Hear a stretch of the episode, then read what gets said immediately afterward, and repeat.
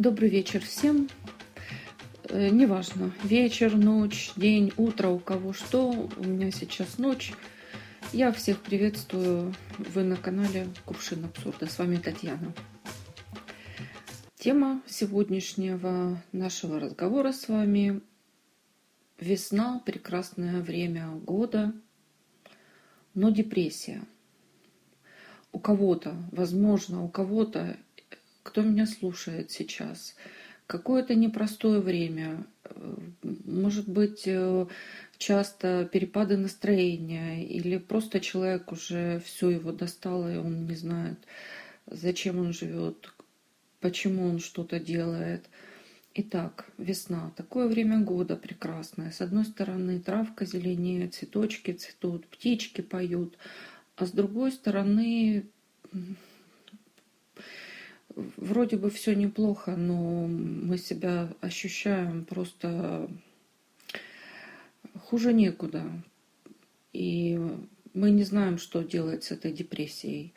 Вроде бы все хорошо, вроде бы нет особых причин тревожиться, а на сердце как-то грусть, тоска какая-то, и столько мыслей, э,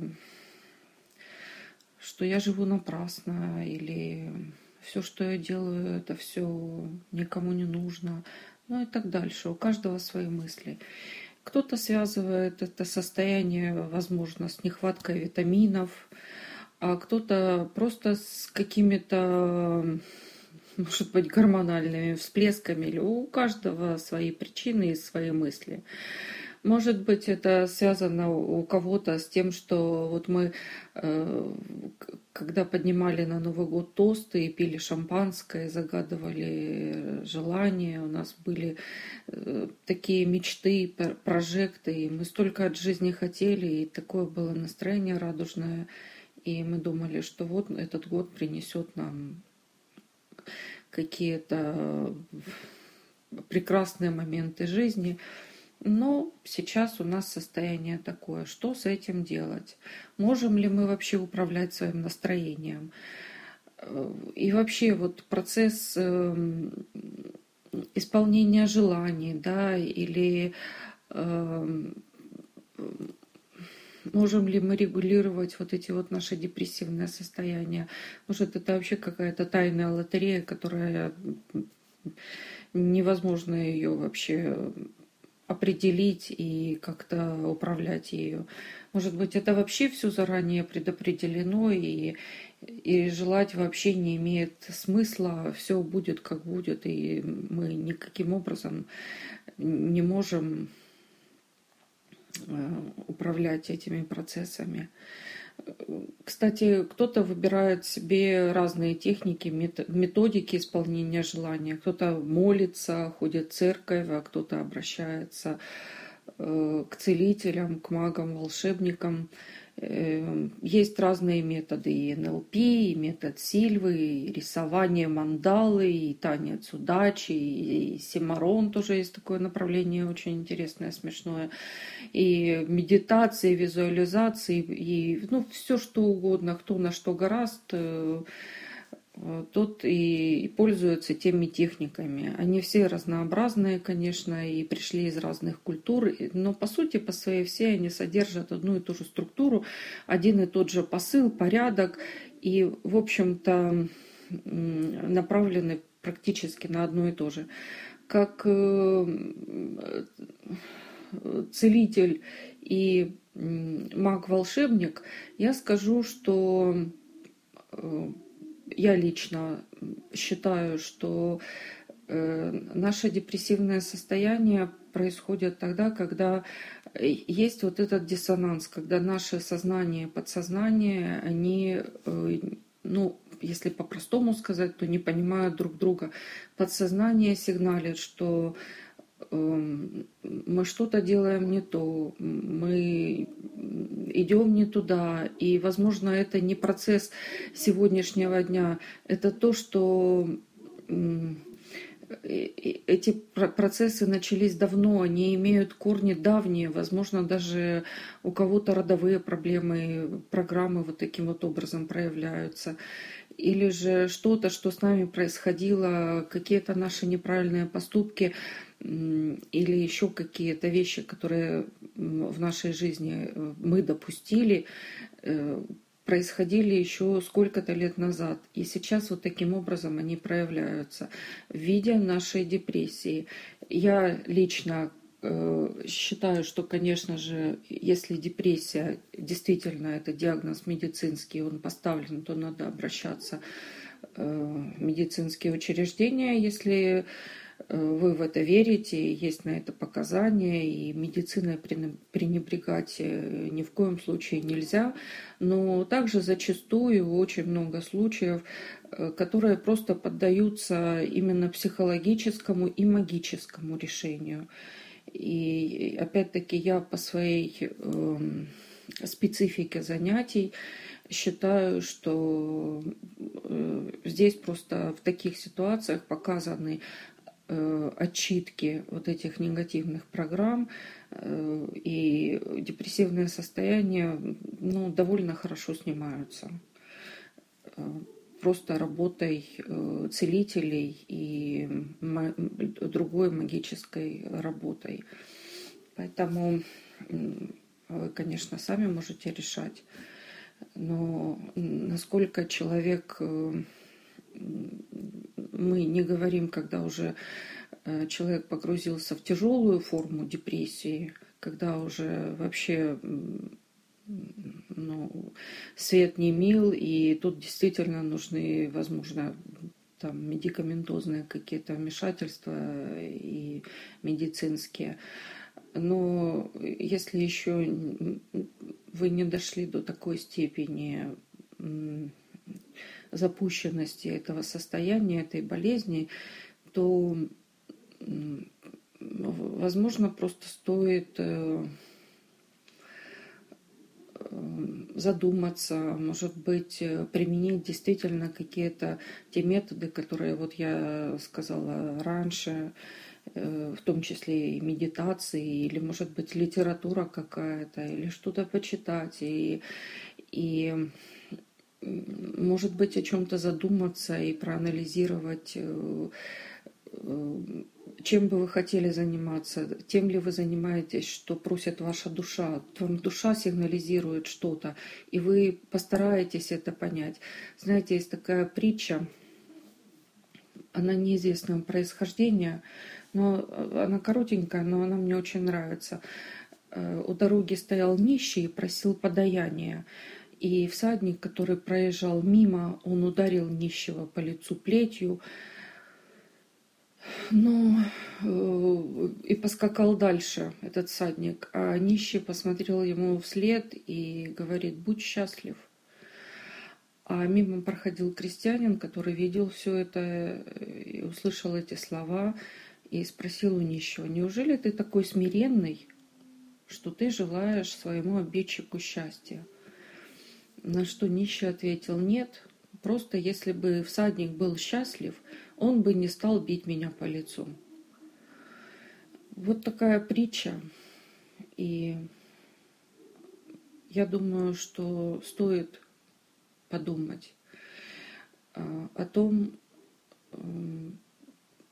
о чем сигналит наша душа, что она хочет нам сказать, Э, что мы делаем такое, что мы испытываем это депрессивное состояние. Знаете, есть такой, э, был такой писатель, конечно, он уже умер, советский писатель Михаил Зущенко, очень талантливый сатирик. Э, он очень остр был на язык и ироничен и в жизни, и в творчестве своем. И у него очень много рассказов, в том числе и смешных рассказов э, с таким вот острым, едким юмором, ну, на грани сатиры. И в молодости он очень много пережил и потратил долгие годы на то, чтобы понять причины своей меланхолии. Он практически всю жизнь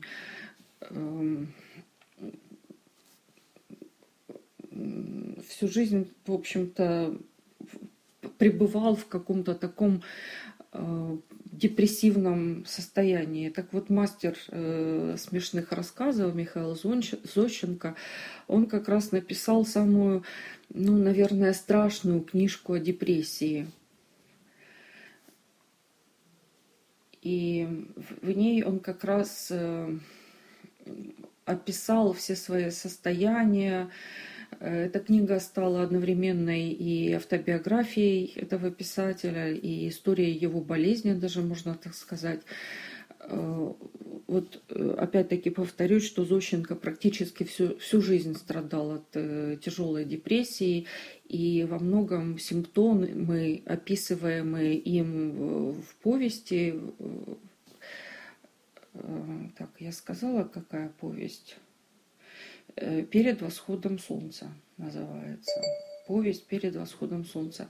Так вот, эм, во многом симптомы, которые описаны в этой повести, похожи на какое-то даже биполярное расстройство, но эм,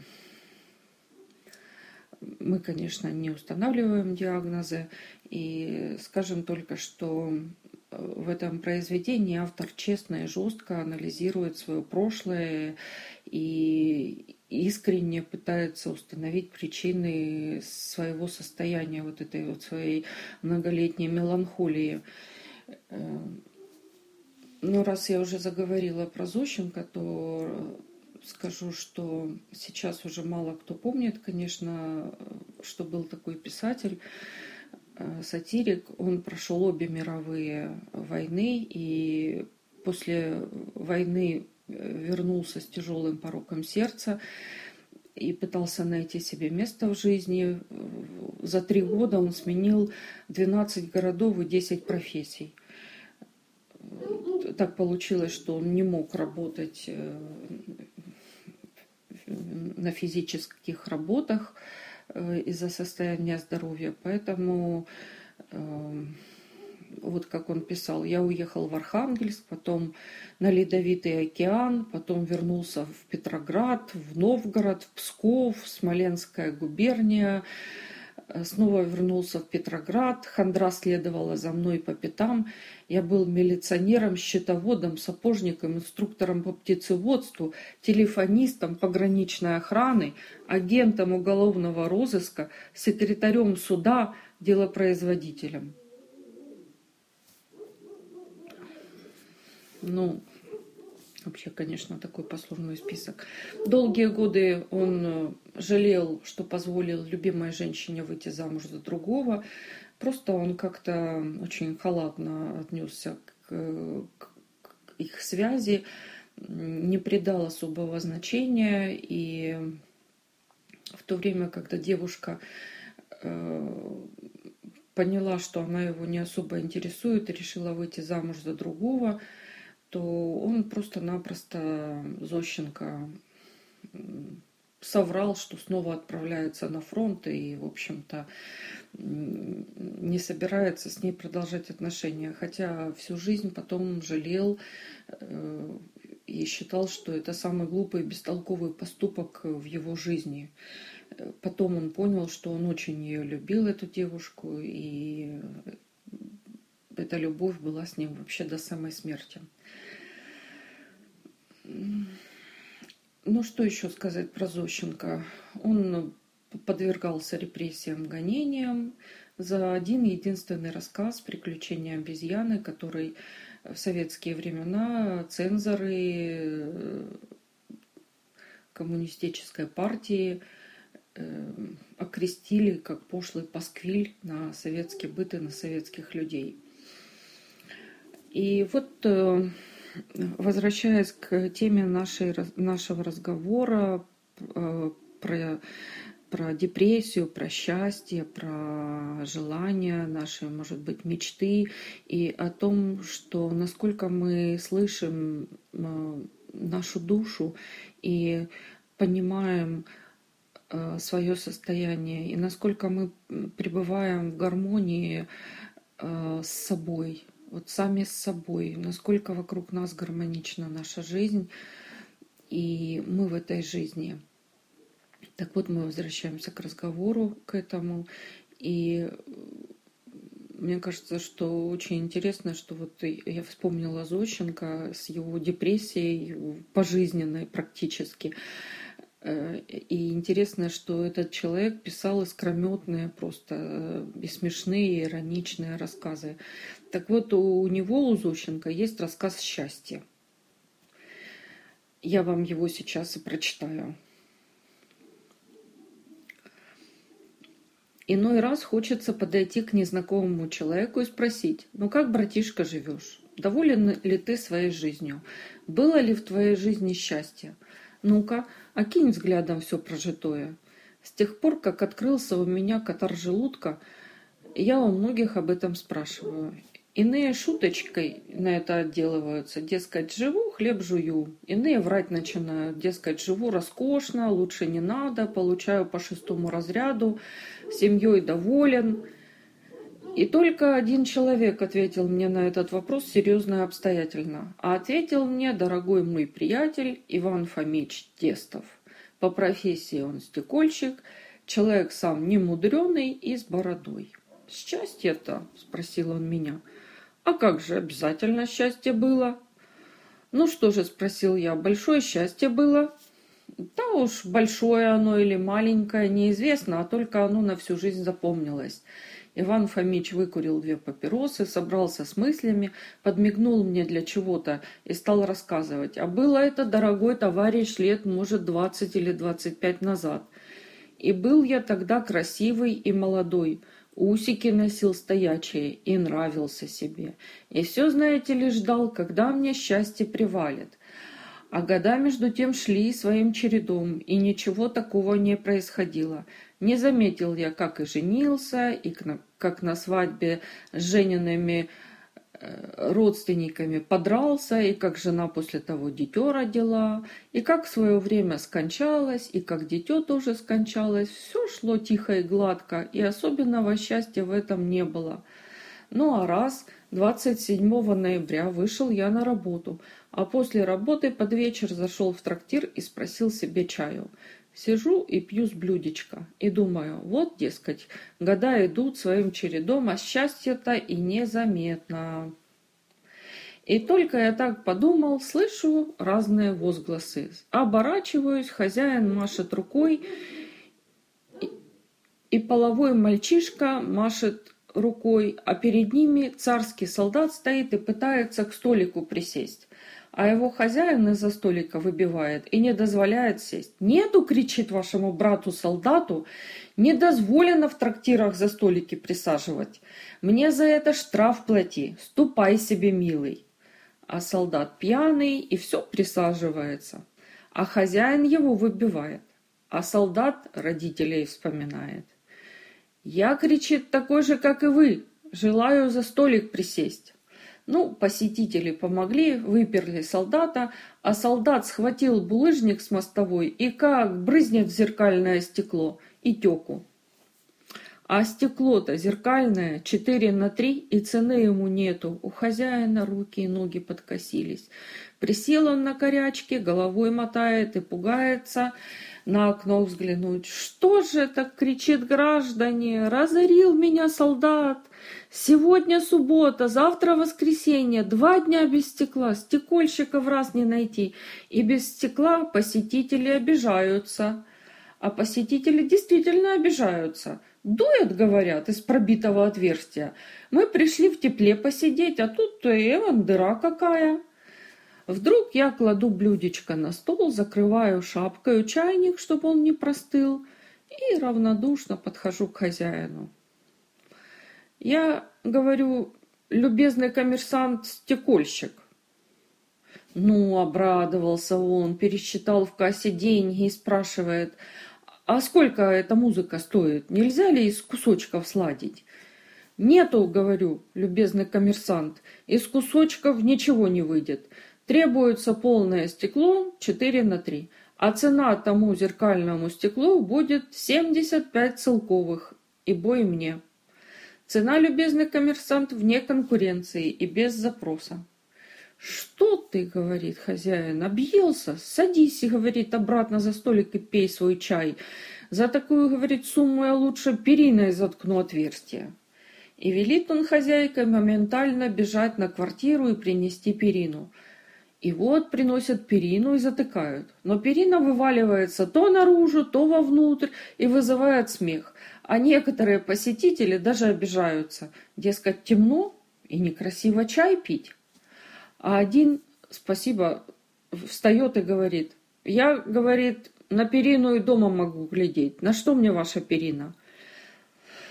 Ух, ну, хозяин снова подходит ко мне и умоляет. Моментально бежать за стеклом и дает деньги.